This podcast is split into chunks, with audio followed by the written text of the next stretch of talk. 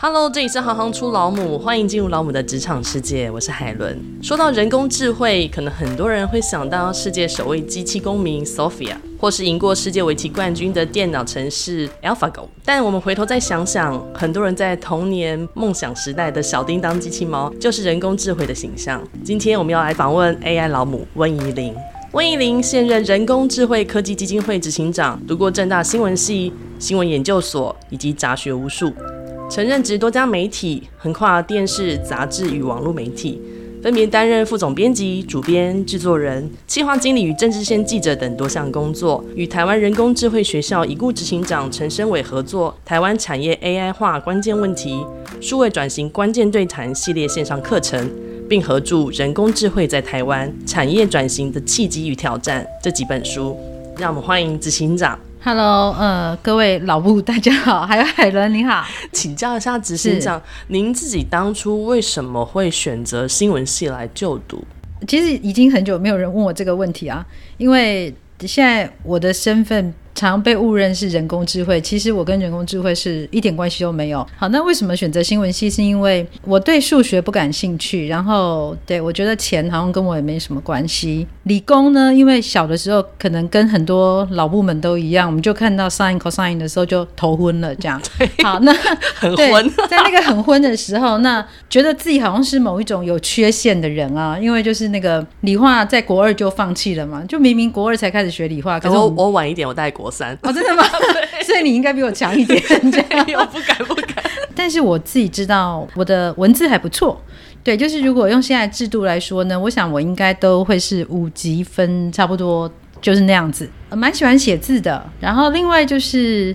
我还蛮想要改变一下社会，对，我觉得那个世界上坏人挺多的，但当警察我觉得要打架好像有点复杂，所以我觉得当记者蛮好的。其实我在高一的时候我就决定要当记者，当时因为那个贫穷就限制了我们的想象嘛，所以觉得当记者一定要念新闻系。那新闻系的第一志愿就正大新闻系，对，所以我就这样子一路的觉得自己好像还蛮顽固、蛮坚持的。然后虽然数学很糟，但是最后呢。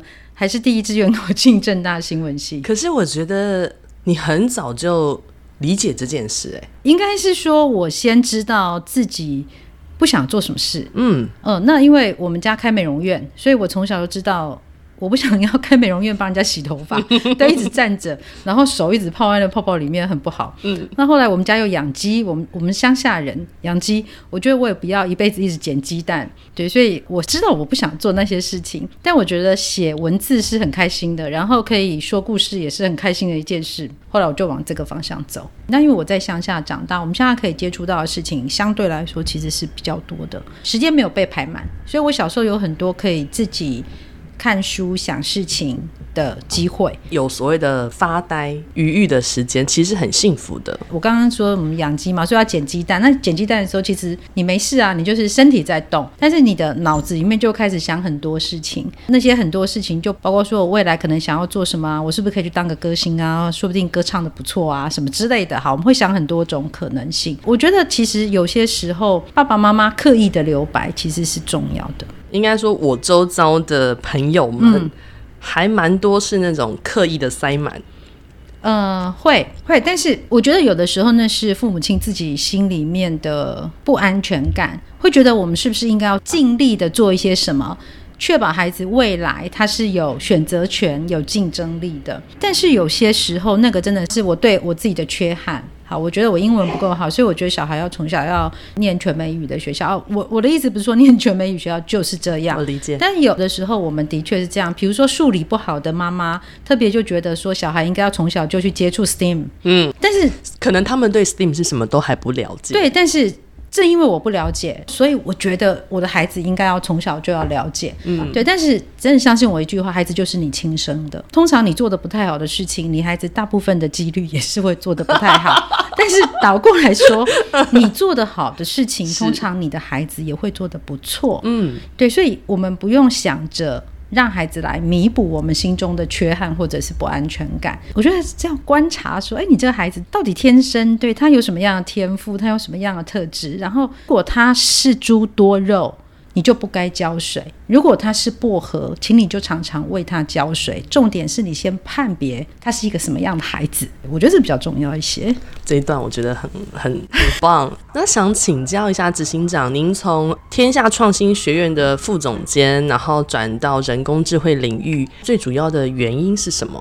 其实我的人生不太有刻意的经营。我们刚刚只讲到说我念了新闻系嘛，那其实念了新闻系之后就当记者嘛，这也很正常。我就是这样子，好，于是我就当了记者。然后我一开始是跑政治线，然后接下来我进到财经杂志。好，那财经杂志就会开始接触一些财经的事情哦。但是我在这个当中，职涯我曾经中断了八年。对，我辞职回家生小孩带小孩，所以我有两个孩子。我一直到孩子上了小学。我才又回到媒体工作，在这个八年当中，我都是接案，所以在这八年里面，我没有断了我喜欢做的事情，但我同时我都是自己带小朋友。我在那个中断的时间，我一直在思考这个问题，就是这样的一个职压的中断。会不会使得我个人的能力也中断？那这个我觉得是很多职业妈妈们会很担心的事情。当然，其实如果我们的选择就是说我并不想继续回到职场工作，那另当别论。那我很清楚的知道我会回职场工作，所以我并没有放掉。那在这个过程里面，我甚至去立法院采访。我出去采访的时候，我会背着孩子去，所以我的孩子是满月之后就跟着我出去采访。他们一个多月就到立法院。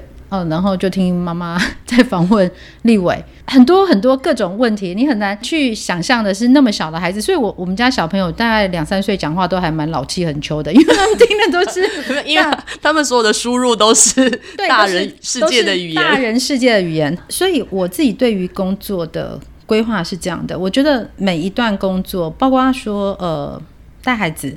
它也是我的工作，就好像我们很多人会教孩子蒙特梭利嘛。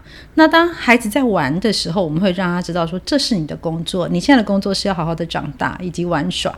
好，假设我们用这样的定义来谈这个工作的话，对我来说也是在家里面带孩子的那八年，那是我的工作，所以我有没有成就感？非常有成就感。我觉得每个孩子他需要的 input 不太一样，所以他出来的样子也会不太一样。那特别我又是一男一女，所以那个。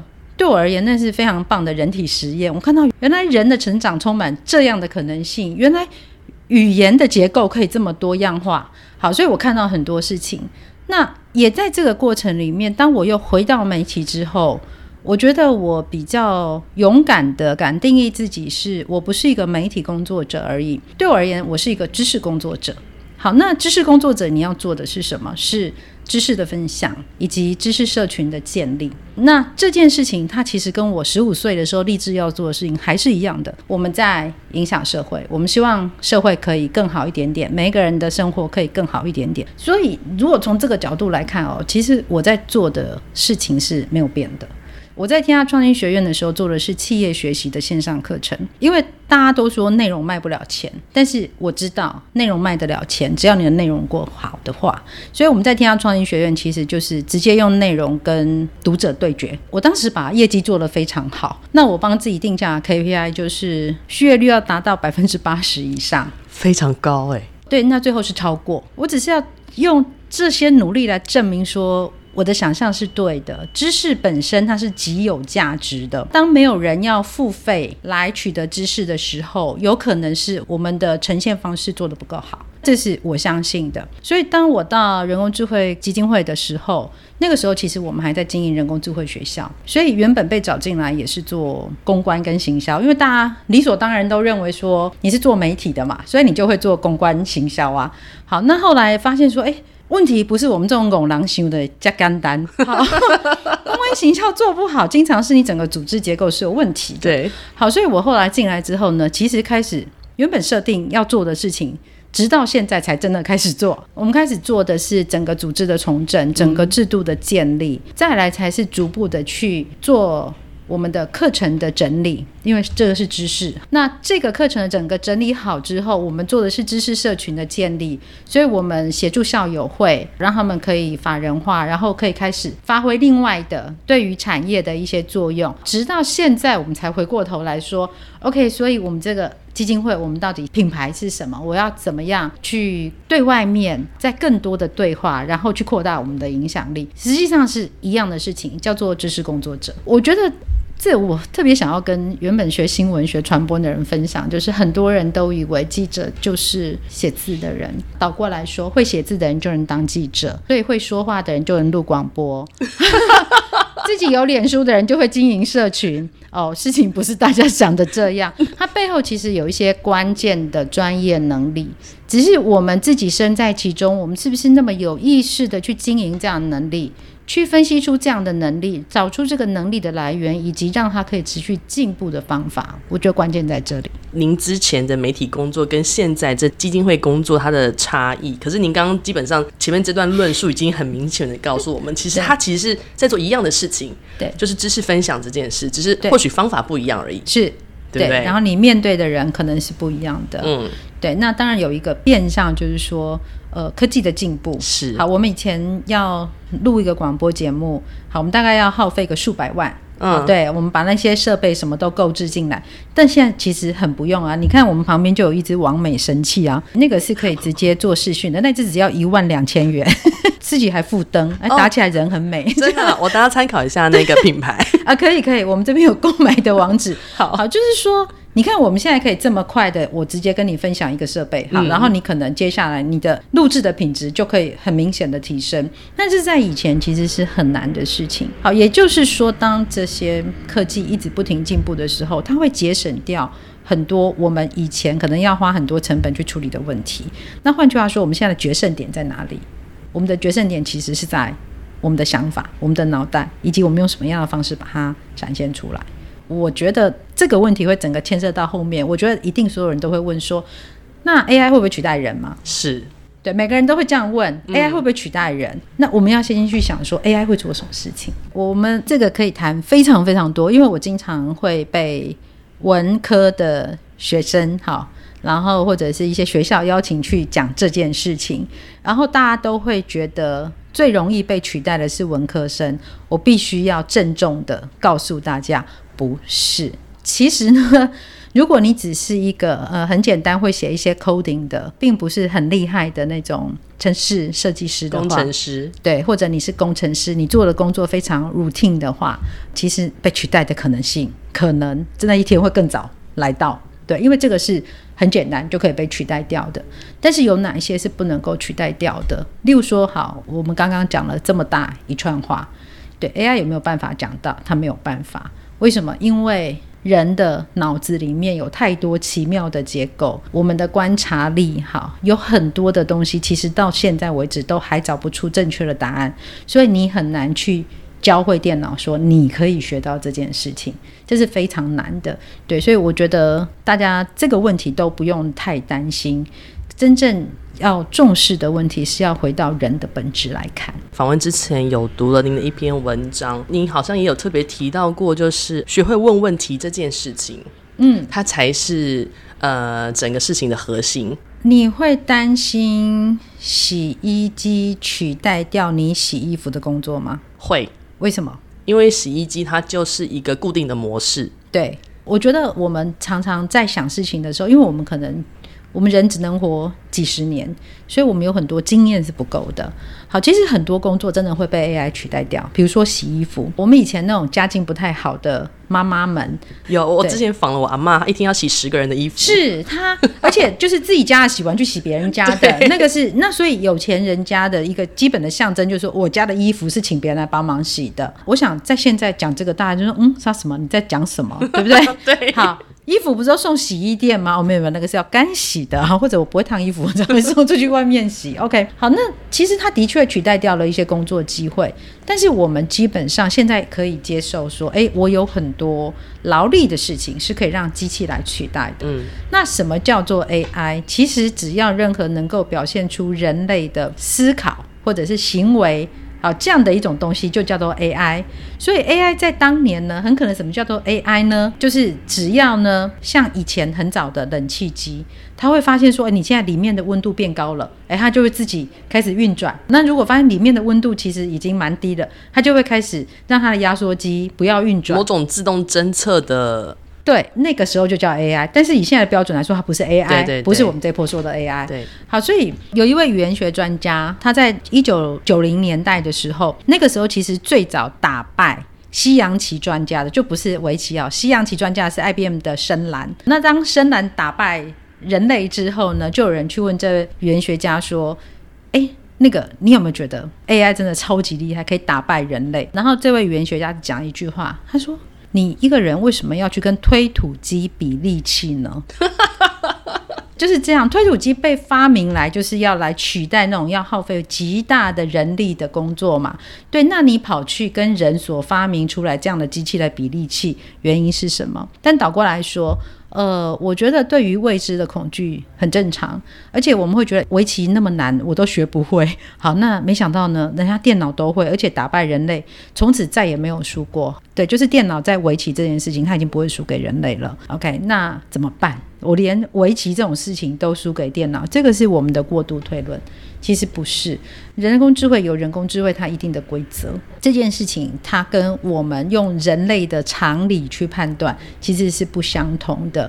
对，所以我还是觉得对于人工智慧要有一些基本的了解，才能够比较不偏不倚的看清楚整个事情的面貌。诚如您刚刚所说的，您原来是一个文科生，对。那您后来跟我们的 AI 产业的教父陈生伟先生，对，他一起撰写了一本《人工智慧在台湾：台湾产业转型的契机与挑战》这本书。呃，我好想知道这中间的转折，因为您进入这样子一个红皇后的领地，一个未知的，对我们来说或许，但说不定对您来说其实是已经很已知的状态。那这个过程。能不能跟我们分享一下，或者说您觉得对？您觉得所谓的人工智慧对你来说会是什么？OK，其实红皇后领地这个是一个借用，嗯，好，然后因为在书里面，书的第一章就在谈说我们为什么要人工智慧，是因为我们已经进入了红皇后领地，所以呢，红皇后领地如果大家知道的话，其实是那个在。童话故事里面，他有说，他进到了一个红皇后领地，你在那个地方，你在跑步啊，你要跑两倍快才能够不落后。那换句话说，其实呢，我们现在在科技的改变之下，因为速度变得非常快，然后各种发明，你的敌人通常不是你同领域的专家哦，是从别的领域过来的，所以大家就说，全球最大计程车行 Uber。他没有拥有任何一辆车，类似像这样子。然后 Airbnb 它是最大的旅馆业，在疫情之前啦，但是它没有拥有任何一家旅馆。所以我们在看这些事情的时候，你就觉得说，你好像是进入了一个，你再怎么努力都没有用。对，你跑人家两倍快，只是不落后，就要问了，那然后呢？然后我们到底应该要怎么办？当时其实我们在书里面会用这个比喻呢，并不是陈昇玮想的，虽然他是人工智慧专家，而是。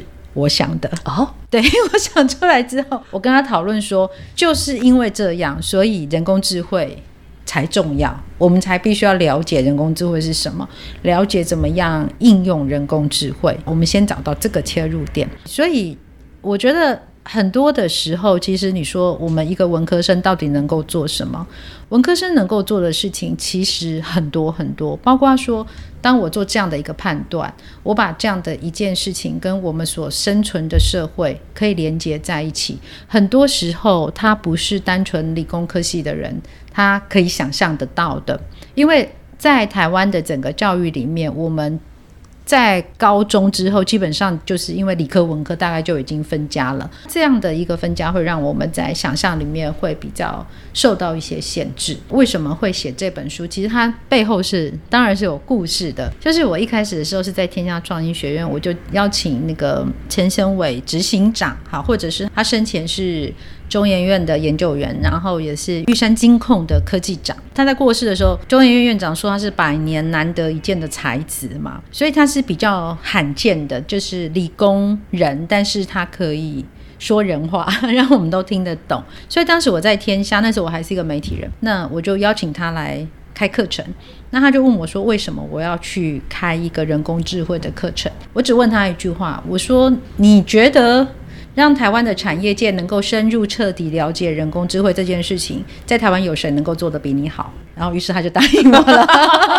对，你知道这个叫文科生的心机。我知道这是他很想要做的一件事情。好，那我们先录了课程之后呢，就开始觉得说，那是不是应该要把这个变成一本书？嗯，那他原本也想写这本书，但是没有那么强大的动机。就有一天，我记得是一个夏天，然后他就到成品去，就要翻遍所有书之后。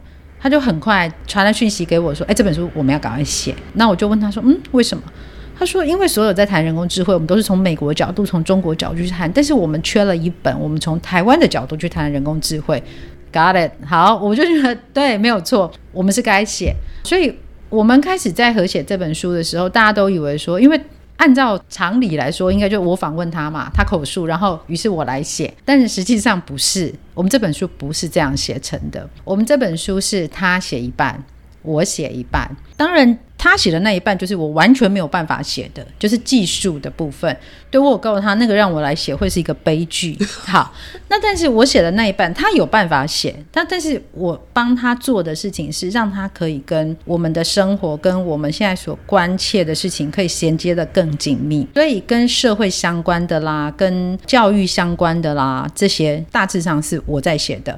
那因为他们以前没有学过管理，我以前有学过管理，所以跟管理相关的部分。也在我这边完成，但是我们在一边写的过程里，我们一边讨论，所以其实写这本书，我觉得对于职场的老木来说，这个事情还蛮励志的。就是我完全是跨到一个我不懂的领域，但是在这个我们在写的过程里面，我学习到很多 AI 的部分，同时其实。陈昇玮执行长在写的过程里面，我们两个也同时，比如说，我们就去找彼得·杜拉克，我们去找很多管理学的东西，在进行讨论。这本书到后来成书之后啊，那个陈执行长自己都告诉我说，其实我都分辨不出来到底哪一章是谁写的，他已经分辨不出来了。所以我觉得在写这个书的过程里面，我比较。有把握的一件事情就是不要被小的时候你是文科或者是理科这个事情限制住。人的大脑它充满了无限的可能性。就小的时候学的不懂，有可能是一我们笨，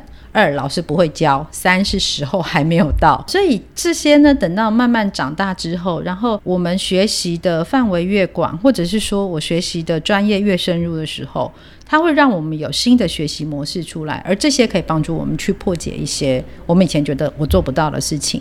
那当然，我有花一些苦功夫，就是一开始的时候，在一个完全不懂的状态下，我有把网络上所有找得到关于陈昇玮的所有采访、所有他的简报、所有他自己写过的专栏，以及只要找得到的任何一场演讲，我全部都听，不管他是两个小时还是三个小时，而且我每一场都听三遍以上。对，我花了很大的功夫，在这个时候去用。一个很笨的方法，但是我大量的把资讯收集来之后，其实我们沉浸到那个知识里面去，听一遍不懂，两遍不懂，第三遍你好歹都会懂个六七成。那这个六七成，它可以帮助我们，可以垫高我们自己的，不管是视野或者是我们理解学习的能力，它就可以再继续往下一步去。所以其实讲到这本书的背后，它有点励志。然后有点复杂，呃，因为以前陈胜伟执行长常说我是鹦鹉，鹦鹉学说话，就是我在学 AI 的过程，我可能不懂得什么意思，但是我有办法讲，我已经可以开始讲，但是实际上也是越讲越懂，所以我是一个鹦鹉界励志的故事，就是这本书。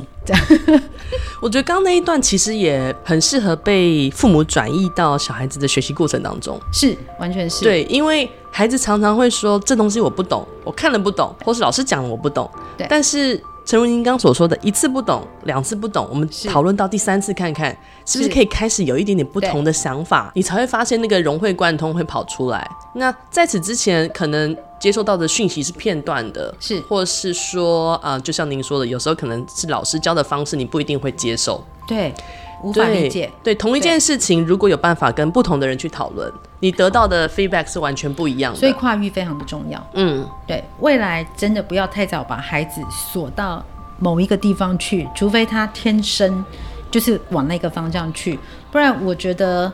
多方的讨论，然后各种探索的可能性很重要。所以，如果要问我说未来人类最不会被取代的能力是什么，我不会说是创造力，因为创造力很空泛。嗯，我会说是沟通的能力。嗯，对，人的沟通的能力以及好的沟通可以带来的那些影响，不是我们现在这个时间点可以看得见的。对，沟通的能力，还有这一次我去了小学之后，发现有些孩子他不懂得问问题，或是说他不知道。呃，你在前面阐述，或是你在前面分享这一段之后，他可以有任何的反应跟反馈。就常常我会问台下的孩子有没有什么样相关问题，什么都可以问，就是，是他们不对，不用怕是笨问题。对，因为我自己在职场的过程当中，我觉得我也常常在问笨问题，因为我宁愿去问到一个正确的答案，我也不要自己妄下。是判断，然后做错，然后后来要搞更多时间来收拾。是对，可是我觉得那个过程当中，我自己吸收到很多。对，但这群孩子就是他，嗯，几年级了？五年级。哦，对，他们已经被社会化的，也有六年级的。对，因为他们已经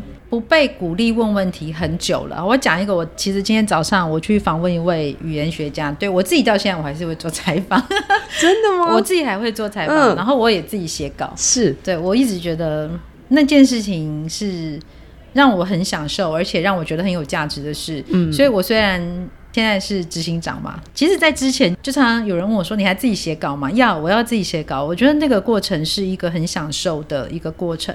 我今天早上访一个语文学家，他们讲一个很有意思的实验哦。他就说日本的小孩是这样的，他们有做那个测试。日本的小孩他在二十八周之前，他听 R 跟 L。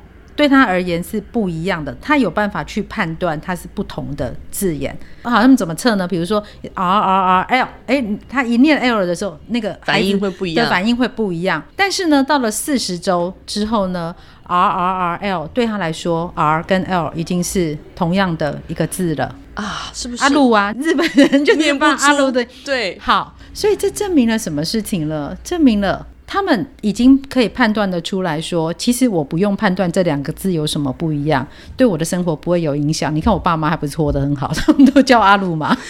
OK，对，它是一个非常非常有意思的实验。好，就是说我们有很多东西真的都是学习来的，它不见得是那种你给他的刺激他才学习，他学习的东西很广。所以你说为什么日本人不会发 L 的音？因为他根本从听觉上面他就已经以大脑神经元突触元而把它剪掉了。对，我不需要判别它，我可以活得很好啊。对，判别没有意义的。OK，好，这是人大脑的一个正常，他要节省他的能量嘛。所以我觉得，其实我们培养孩子问问题，我们这样倒过来好，我们平常是怎么样跟孩子沟通的？孩子回家的时候，我们会说什么？你今天在学校有没有乖？你今天考试考几分？哦，对，你便当为什么又没有吃完？好，我们经常是这样子说。对，好。联络簿呢？今天功课多不多？我们通常是这样子去问孩子。我转换一下好了，像我们家小朋友，他现在是十四岁，就是八年级，这是我女儿。那她放学回家的时候呢，她通常就已经是一身汗，然后拎着一颗篮球回家。然后回来的时候，我就说：哇，今天有时间可以打球。对呀、因为今天没下雨，操场可以打球。我说哇，那你今天又盖人家火锅吗？他说你怎么知道？我今天盖了一个一百七十五公分的，好。他就开始滔滔不绝。所以我等他讲完的时候，我才跟他说，哎、那你在盖他火锅的时候，我很好奇耶、那。你有觉得你会成功吗？你为什么想要盖他火锅？通常我觉得一般的妈妈或者一般的家长们，他其实真的很少会真心关心这件事情。但是我真的很真心的关心，因为我们通常会觉得，诶，这样我会成功吗？我如果不会成功，我会放弃。所以我就问他，我说你，因为我女儿目前才一百五十二公分呢，我说你这样盖人家火锅，他一七五，而且又是个男生，他就回答我，我没有想。我只知道那个时候我需要盖他火锅，所以我就跳起来盖火锅。然后他就形容说，其实他也没有想到过他会成功。那个被盖火锅的男生也没有想到过他会被盖火锅。他说，他们所有球场的人全部都一二三木头人都傻掉。对，然后就说什么你盖他火锅？所以那天回来的时候，他的脚步就非常的轻盈。对，然后你就看到他这个整个眼神这样闪着星星，发光，发光，他发光。对，那到底为什么？所以我后来讲到话，我就说，哇，原来是这样的。其实你会成功，你在出手的时候，你没有想过你会成功或者失败，你只知道说这个时候我就必须要做这件事情。对，所以其实像这样的沟通，后来我女儿就告诉我很多，她在学校怎么样跟同学问问题，怎么样互动的这个状况。我觉得。或许我们爸爸妈妈可以帮一点点忙，不管孩子几岁，我们试图用好奇的，就是我就是对你很好奇，而不是说教或者我一定要教育你这样的态度来进行对话。真的，我们没有一定要什么事情都要把教育这样放在最上面，就不用给自己这么大的沉重的压力，然后也放过你的小孩。对，你其实如果可以好好的跟小孩聊聊天，让他很放松的，嗯、他也可以问你问题的话，我觉得其实呢，你的教育不会失败到哪里去。对，因为现在太多人说啊，我想要当孩子的朋友，但基本上很多时候回过来，我们问自己，你跟你朋友讲话的时候，不会是你跟你孩子说话的样子。我很想要鼓励大家做一个实验哦，你或许可以。试着记录看看，你跟你朋友聊天的时候，你的朋友讲一句话会说的事情，跟你的小孩跟你讲一句话，你的反应会是有什么不一样？例如，你的朋友说他要去染头发，请问你会怎么说？天啊，这颜色也太好看了吧！好，你的小孩说他要染头发，你不行，你还没有十八岁。那你们学校规定呢？你这样会不会被？对啊，会不会被处罚？对，对，会不会被记警告之类的？OK，好，但是我觉得我们就是。开始学着去尝试一点新的沟通模式，嗯，不会有什么损失，但是你可以试着看看，说我是不是很单纯的，只是去好奇的去问问看。因为我女儿就跟我说，她寒假要染头发，然后我就说，真的，你要染什么颜色？她说粉红色。我说我这那么浅，是不是要漂啊？她说好像是诶。我说那这样会不会伤头发啊？她就说，嗯，我问问看好了。后来他还是染了，但是没有染粉红色。他回来就跟我说，设计师说那样很伤头发，所以他叫我不要染成粉红色。我说真的哦，那也好了，我们还是相信专业的好了。在那个过程里面，我没有任何的道德批判，或者是任何那种妈妈的角色，就只是很好奇的要知道说，对，那你为什么要染成粉红色？那他说不出来，他说我现在觉得那颜色不错。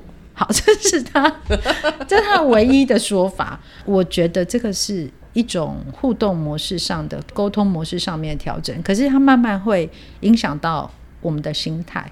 那想再请教一下执行长，就如果今天他是一个非 AI 领域的人，他要怎么开始去了解什么叫人工智慧？因为他们可能在日常生活中很常听到这个词，对，可是他可能不清楚，其实所谓人工智慧已经随时随地的出现在他的周遭。最简单的一个例子，而且这例子也是我们家小孩教我的，因为我的小孩知道我写了一本关于人工智慧的书，那我原本以为他们应该要觉得很讶异啊，没有。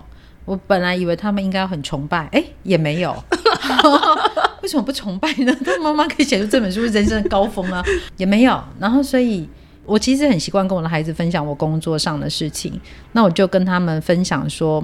我出去演讲啊，然后呢，我去跟一家很大证券公司的董监事会议，好，我去演讲关于人工智慧。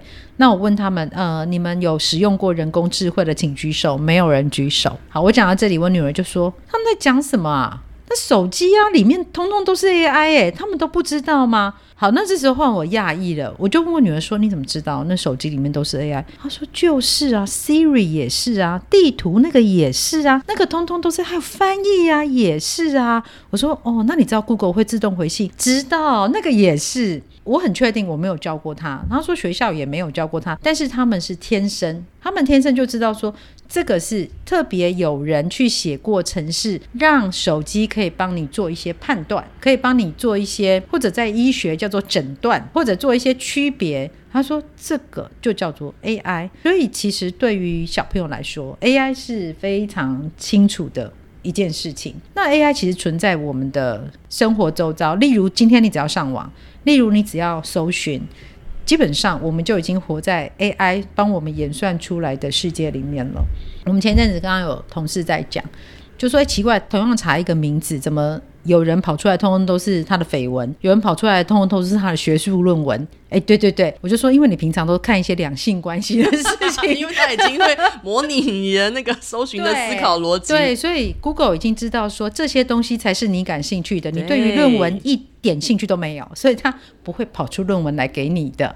他说：“哎呀，好。”其实演算法的世界，我们现在就是活在一个演算法的世界里面。也就是说，因为我们活在这样的 AI 的世界里，当然我们会考虑的第一个问题，其实我倒是觉得，不管你是哪一个科系的孩子，好，或者是爸爸妈妈，我们都要重新去辨识，我们未来的世界会在很大程度受到演算法的影响。所以你要怎么样可以清楚地知道它是被影响的？而可以在深究这个背后对，是不是有些什么事情是你所不知道的？那这个我要回到我们所念的新闻。我们在上新闻系的 Day One，老师就教我们一件事情：你不要只看新闻写了什么，你要去想新闻没有写的是什么，他为什么不写这些？一样的，我们生活在这个。到处充满 AI 的世界里面，你要想的也是这个事情。你看到的是什么？而你没有看到的又是什么？为什么你没有看到？对，我觉得这个事情，我们很多时候在讲媒体试读啦，或者讲假新闻啦，好像以后那种假影片，现在只要一张图，你喂给电脑，它就可以帮你生成。一部影片说着你从来没有说过的话，动态的，而且看起来就像是真正的影片一样。这些东西我们到底要怎么办？其实就是这样，就是我们不停地要去思索这个我们所没有看到的世界，它背后有哪一些线索，有哪一些脉络。这些其实是不管哪一个科系，我觉得我们都要做的事情。再来就是我如果。不会人工智慧，以后可以活吗？不用会写人工智慧的程式，但是呢，请你要学会如何与人工智慧一起工作，或者是你如何好好的应用它。对，那我觉得也不太难。我们大家都会用手机嘛，都会问 Siri 说：“哎，今天天气如何？”对，就是慢慢的去使用，不用担心。其实我们很多时候是出于对于未知的恐惧，而不敢去碰新的东西。你看，在以前。你要教一些阿嬷阿布上网的时候，哎呦，这个不一样啦！好，现在都很会用哎、欸。哎、欸，有了 Line 之后，有什么不会的？以前自己做贴图。对，我都没想用手机啊，现在会不会用？会啊，Line 用的可好嘞。所以这个问题呢，我觉得它不是一个问题。嗯、对，那只是说我们在心理上面有一个障碍。那当你的动机大于这个障碍的时候，你自然就可以突破它。对，所以放轻松，AI 没有那么棒。但是呢，AI 也没有那么笨，所以如果从这样子的逻辑来判断的话，嗯，AI 的前世今生其实从很早以前就开始影响我们。一九五六年，一九五六年，诚如您刚刚说的，洗衣机这件事情，对，然后冷气机这件事情，是。它就是它的前身，是它就是。一个刚开始的一个判读，到后来越来越成熟化、拟人化。对，它其实在二零一二年的时候有一波很大的突破。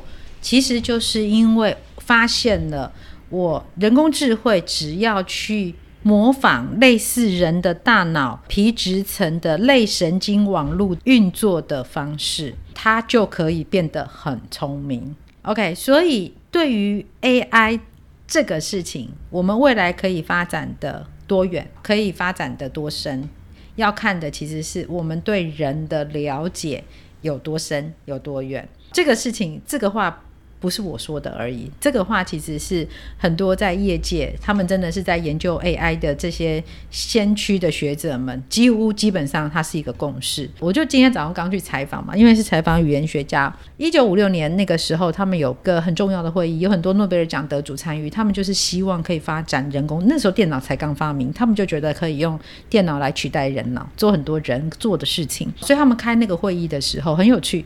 语言学家是有进去的。那语言学家在那个时候，其实已经发现了很多语言学上面非常重要的共通的逻辑，跨语言的共通的结构跟逻辑，然后也告诉了所有这些学者。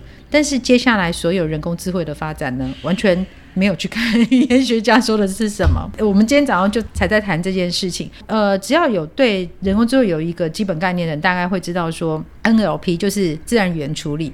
在最近很红很红，好，这两三年都相当的红，好，但是呢，在中文的世界里面，它始终比较慢，因为它在辨识上面就是有比较大的问题。那我们今天其实就是在今天早上我的采访，我们就在谈这件事情。那原因是说，我们没有把语言学的基本的这个架构拉进来，我们都是从 computer science 的架构进来看这件事。是，好，所以这就是在呼应说。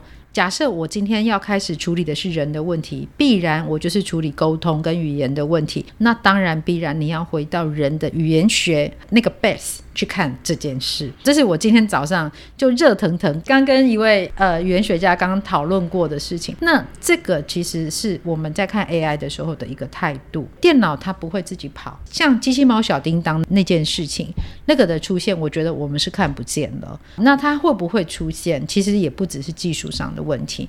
它还有一个很重要的问题，就是我们人类到底需不需要它？嗯，我们人类社会真的需要它吗？好，需要它做什么呢？假设我们真的需要它，它才有可能出现。所以，并不是一个单纯由技术就可以决定的未来。好，所以这个是我我觉得我们大家要先有一个想法，但是最终还是回到人身上。我觉得科技始终来自于人性，这句话看起来似乎像是真理，虽然它也是一个广告的口号，但是的确是这样子，没错。我们之前有特别 survey 到所谓的强人工智慧，就是对，像机器猫小叮当这样，就像机器猫到那个状态，就听得懂你在说什么，然后可以像一个人一样的。对哦，有在此之前有可能看过，比如说某间公司的前台，嗯、或者是说有个气象。播报员，这个可以，因为他们处理的只有气象，就是温度。对，好。但是你如果跟他说：“哎、欸，你今天心情好不好？”他回答不出来。对，请问什么是心情？对，我懂，我懂。看你 input 多少东西给他，是他才能够转换，才能够模拟，才能够学习。但是问题是说，因为有很多东西，就算我 input 给你，其实你也，我们会经常说他 get 不到啊。嗯，对，你说我就是觉得今天怪诡异。好。这是什么？我觉得今天整个气氛就很诡异呀。嗯、这个气氛，请问是什么？我们必须要可以让它可测量，而且要具体，而且它的确是可以变动的，我才有办法输入给电脑。它必须都是数字吗？不一定，不一定。影像也可以，嗯、好，语言是可以的，声音是可以的，对对。但是它要有差异，而且可测量。嗯，今天这个气氛挺好的，你有没有觉得他今天看起来特别开心？需要判断的这件事情有点难，尤其跟人有关系也有点难。哦、你的开心跟我的开心不一样啊，像我这么内敛的人，我的开心不太容易看得出来。对，那我的不高兴也不太容易看得出来，但是有些人就是全部写在脸上。对，好，这个差异点非常大。我们之前呃，我跟陈昇玮执行长我们讨论过一件事，要如何看一个学生看上课是不是专心？我告诉你们很难，因为有的人呢，他表面上看起来很专心，但是他里面是放空的。所以你光是从他的表情来侦测是绝对不准的。如果不能从表情来侦测，要怎么样呢？所以你就要去侦测他的血压、他瞳孔啊。好，那我们可以想象一个学生把他绑进来之后，身上插满了，对，然后只是为了测量说他到底有没有专心，太辛苦了。对，而且他也不可行。就是我刚刚说，人类社会是不会接受这样的事情的。好，所以这个就很有趣。所以你说强人工智慧，他们以前都说。最快最快啦，三十年，对，五十年，而且它不是现在这种电脑的硬体所能够去做成的，所以大家才会讲说，maybe 下一个突破是量子电脑。到量子电脑的时候，它整个计算模式跟现在电脑计算模式是完全不一样的，所以量子其实又是一个更抽象的东西。对，我们现在很流行讲量子纠缠嘛，你知道什么叫量子纠缠？心有灵犀就是一种量子纠缠。还有我们那扎小人有没有？看一个人不好，那个生辰八字写上去要用针扎他，就会肚子痛。哎，那个就是一个，这是物理学家教我的，他说这个就是量子纠缠。神奇吧？很神奇，感觉就是个远端操控的概念呢、啊。对，但是它是量子，好，但是还有呃，量子是无法测量的。对，好，那他说必须要那个波打下去，你才知道它在哪里。对，但是当你打下去的时候，你已经破坏了它原本的运动，而且它也不在那里了。对，所以这个就是，比如说你爱我吗？对，那有多爱我？到底有多爱？你说好，那时候那个爱呢，就已经跟之前那个爱不一样了。对，对，所以。无法测量，这有另外一个名称，听说叫量子叠加。好，我也都最近刚学的，有有？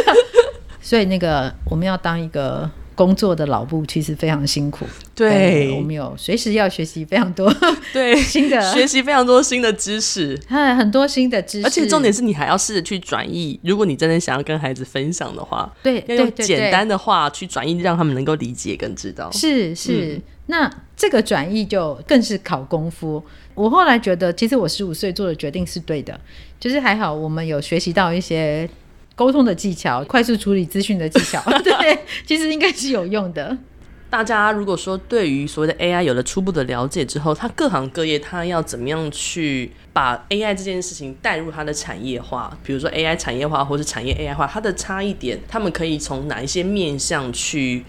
开始着手，或是着力，或者是他怎么去跟他的产业去做直接的连接呢？我们刚刚前面半段都在讲劳务这件事情，好，我们现在开始进入一个那个 AI，好，而且要用执行长的高度来讲这句话。好，没有，其实这个观念，呃，是 AI 产业化或者是产业 AI 化。简单来说，AI 产业化，我们所知道的，例如说自驾车，它就是一个很典型的 AI 产业化，它是以人工智慧为基底，它所发展出来的一种新的产业的生态链。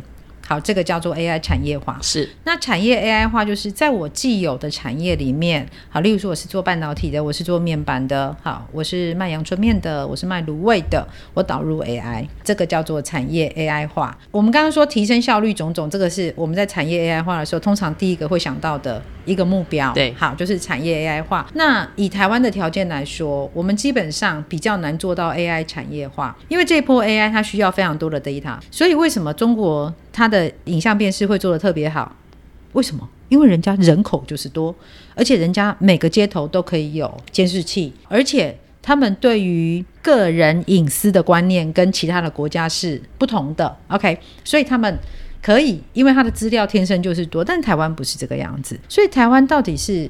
要从 AI 产业化开始，对我们而言，不见得是一个好的选择，而是我应该在我既有的台湾的制造业，大概全球数一数二。好，我们在制造代工业这边要如何引入 AI 来应用在我这个场域？可能做的事情是降低成本，这个台湾老板胸高哈，降低成本，提升效率，或者是创造价值。我们大概想象的是这三件事情，那最难的就是创造价值，所以。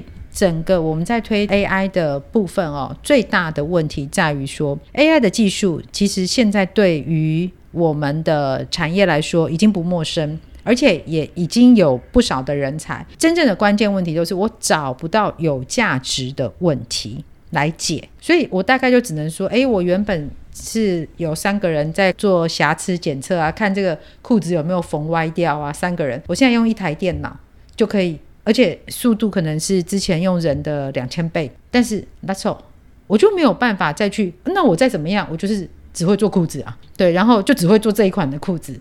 所以那到底未来什么才是真正有价值的？我应该去解什么问题？这是台湾目前。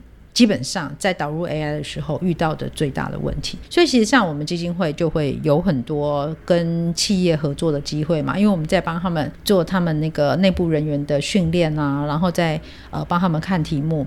其实我们一直在发现的是，好题目真的非常难找，那这件事情就会变成是在营运上面。要怎么样去判断的问题，而不是技术的问题。所以最终回到本质还是这样的，就好像我们做媒体一样，最终的本质不是你会用多复杂的演算法来推荐阅读，而是你的内容到底好看不好看。如果内容不好看，你有再多的推荐阅读都没有用。对，因为人家零点三秒就已经把荧幕关掉了。所以，如果我们今天是卖阳春面，首先请把阳春面做到好吃。AI 是一种乘法。你如果原本你是强的企业，你再导入 AI，你本来已经一点二了，好，所以你再加入 AI，你会变强。如果你原本经营的不太好，你只有零点七，你再把 AI 导入呢，哎哎，你只会更差。OK，所以 AI 是一个强上加强的。一种技术的应用，那或许我们可以这样看它，它就是一个客制化的高级软体。所以我们要来使用 AI 这个技术的时候，记得第一件事情是你的企业的体质是最重要的。第二，AI 只是众多技术里面的一种，只是它很 powerful。第三，AI 只是左手。如果大家有看《灌篮高手》樱木花道说的，它只是一个协助，它就是左手。所以最重要的是企业经营好。然后呢，我们再来想 AI 进来之后可以帮我们加什么分？那你说以台湾而言，我觉得我们现在刚好是卡在这个关键点上面，对，对，如何找到更好的问题？那找到更好的问题这件事情，我就会觉得，或许我们这一代的爸爸妈妈，我们要想办法让我们的孩子从小他们就是可以养成一个可以问问题的沟通模式，然后请不要。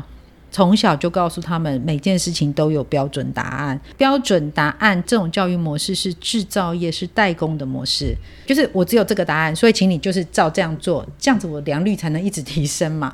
对，那但是如果我们要想象的是一个对于未来的创造跟对于未来定义的这样的一种人才的话，请放弃这种教育方式。那当然，爸妈没有标准答案的教育方式，对我们来说是吃力的，因为我们不是这样子长大的。我真的觉得做父母亲是一种自我修行的过程。对，然后我也觉得，如果你真的在家里面是一个很棒的妈妈，其实可能当 CEO 对你来说也不会太困难，这样我们很励志，非常的励志。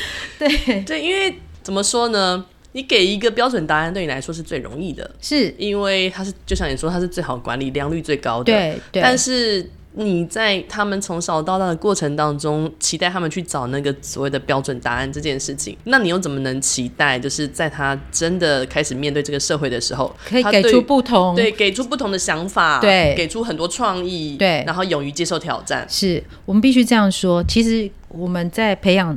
小孩长大过程，我们已经把他创新的神经元突触都剪掉了。好，然后把那个 R 跟那个 L，R 跟 L 都已经混在一起了，那是不重要，没关系。那你怎么样去期待他们？对，忽然大学毕业之后，他忽然之间就开始很有创新的想法，他就可以变成一个新创的企业家。嗯，我觉得这太为难人家了，对，这基本上不太 可能，他也不太公平。对，这是太不公平了。那你自己会用什么样子的方式去带领？我不知道有没有，你会想试图把 AI 的这个想法跟观念，慢慢的跟孩子去做沟通吗？还是说，其实就像您刚刚所说的，他们早就都已经知道这些是什么？以我们家的孩子来说，对，我觉得他们。其实都是了解的，但是我觉得我不会只针对 AI，我会比较想要让他们学会的一件事情是如何理解这个世界上新的变化。对，它可能不是只有 AI AI 是我们这个时间点在看的，十年后还是 AI 吗？对，二十年后呢？在我们看不见的他们的未来，他们会面对的是什么？对，所以我。其实真的看到的是一个面对未来的能力，以及他的韧性，还有他的适应力。我是属于那种放牧业妈妈，本职生机回家停止营业，无法太累了。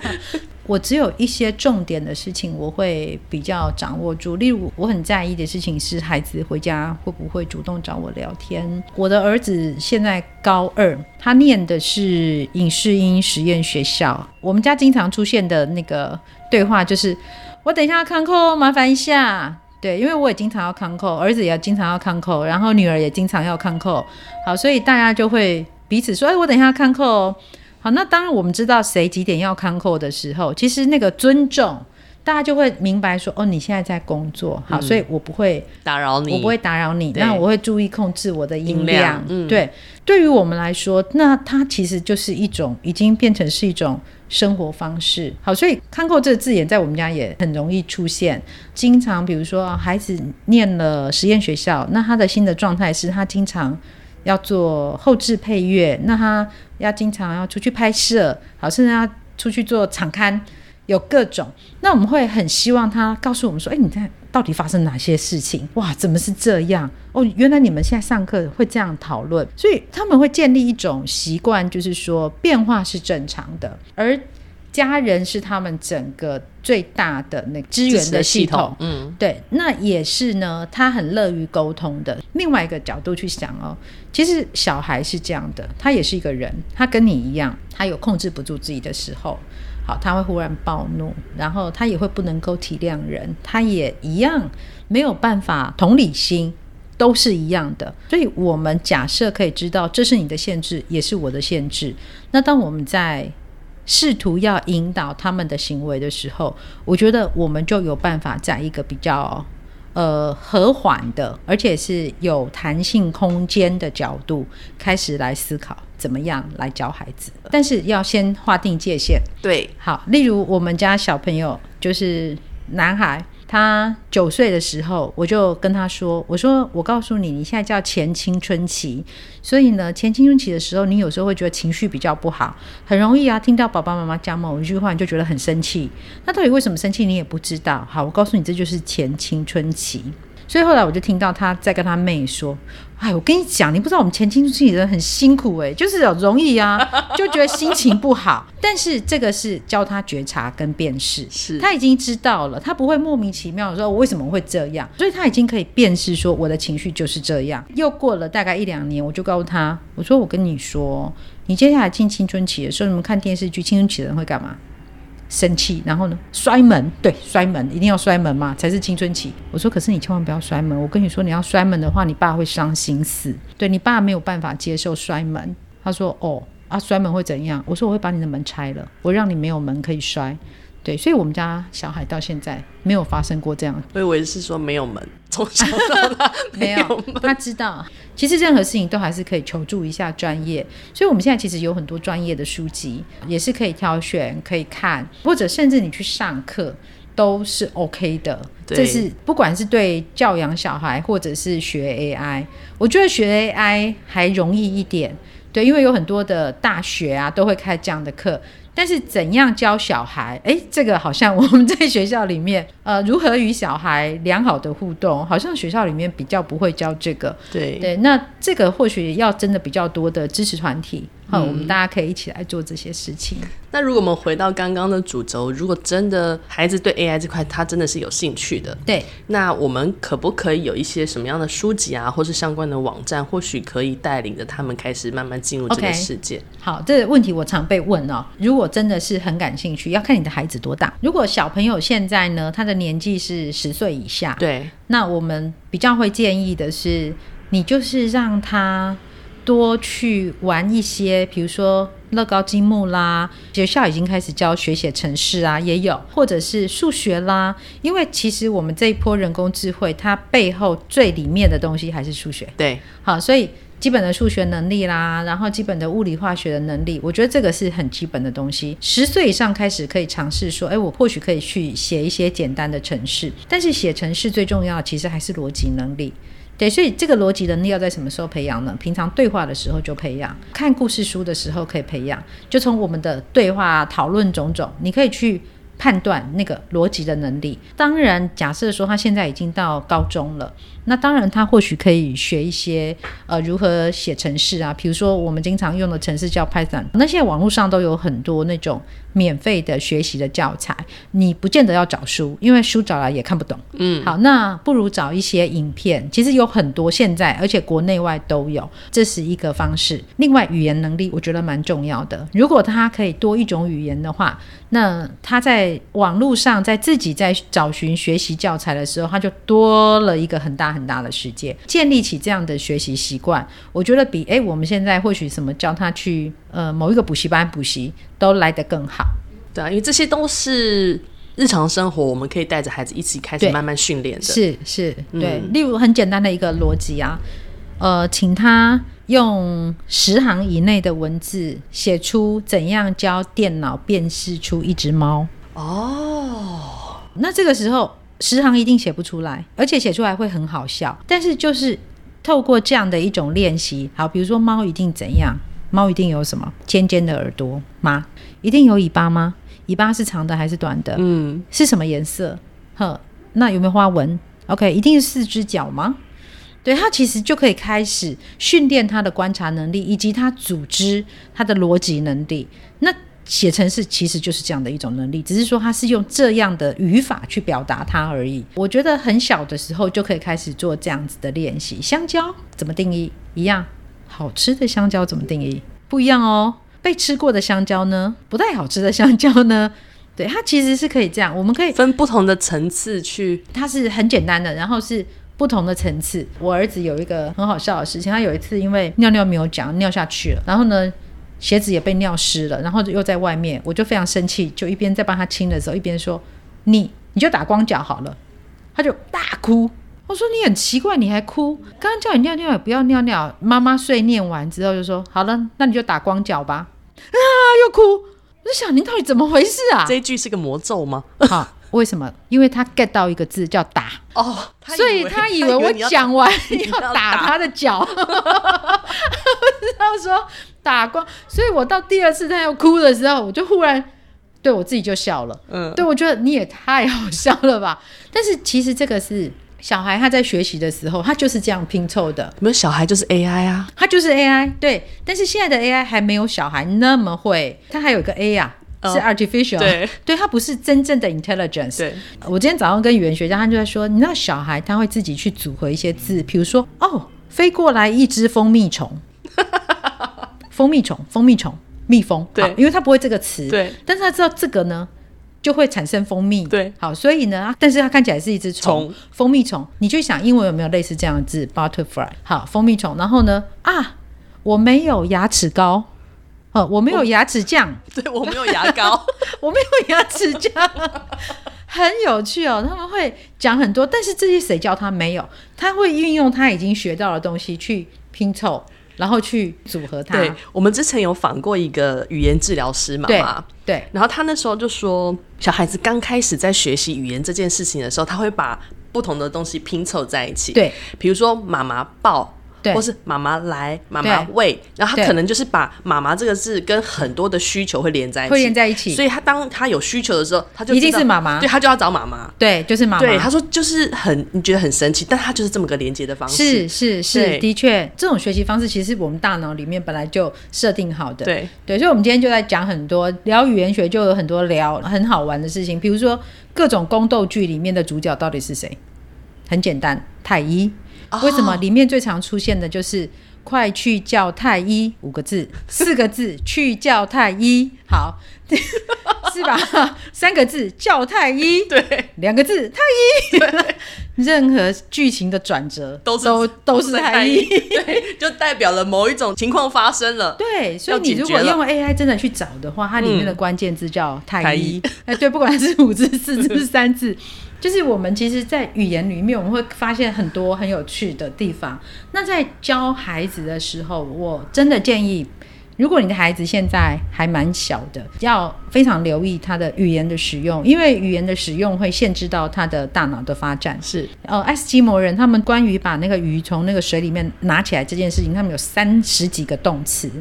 因为在他的生活里面，鱼跟他们的关系很密切，那是他们最主要的食物。但是同样在中文里面就不会有这么多字眼，所以语言行为跟他大脑之间，他的关系是非常非常密切的。所以尽可能可以让你的孩子学会。换句话说，换句话说，非常的重要。我那次发现了我儿子的打光脚之后，我就开始觉得这件事情是一个很有趣的事情。那。比如我儿子看很多电影，所以他后来才会去念影音学校嘛，一样的嘛。因为孩子现在看很多的这种网络上的内容啊，虚拟世界内容，他都是被剪接过的。是的，对。那我们要怎么样让他们知道真实世界跟你所看见的这个影片里面的世界，它其实是不一样的。对，对，那这些都是可以，我们有办法在他们小的时候就来跟他们解释，帮助他们观察的切入点，先培养观察能力，然后我们再。进一步的来找寻那个最合适的沟通的模式，不管对 AI 跟对小孩，其实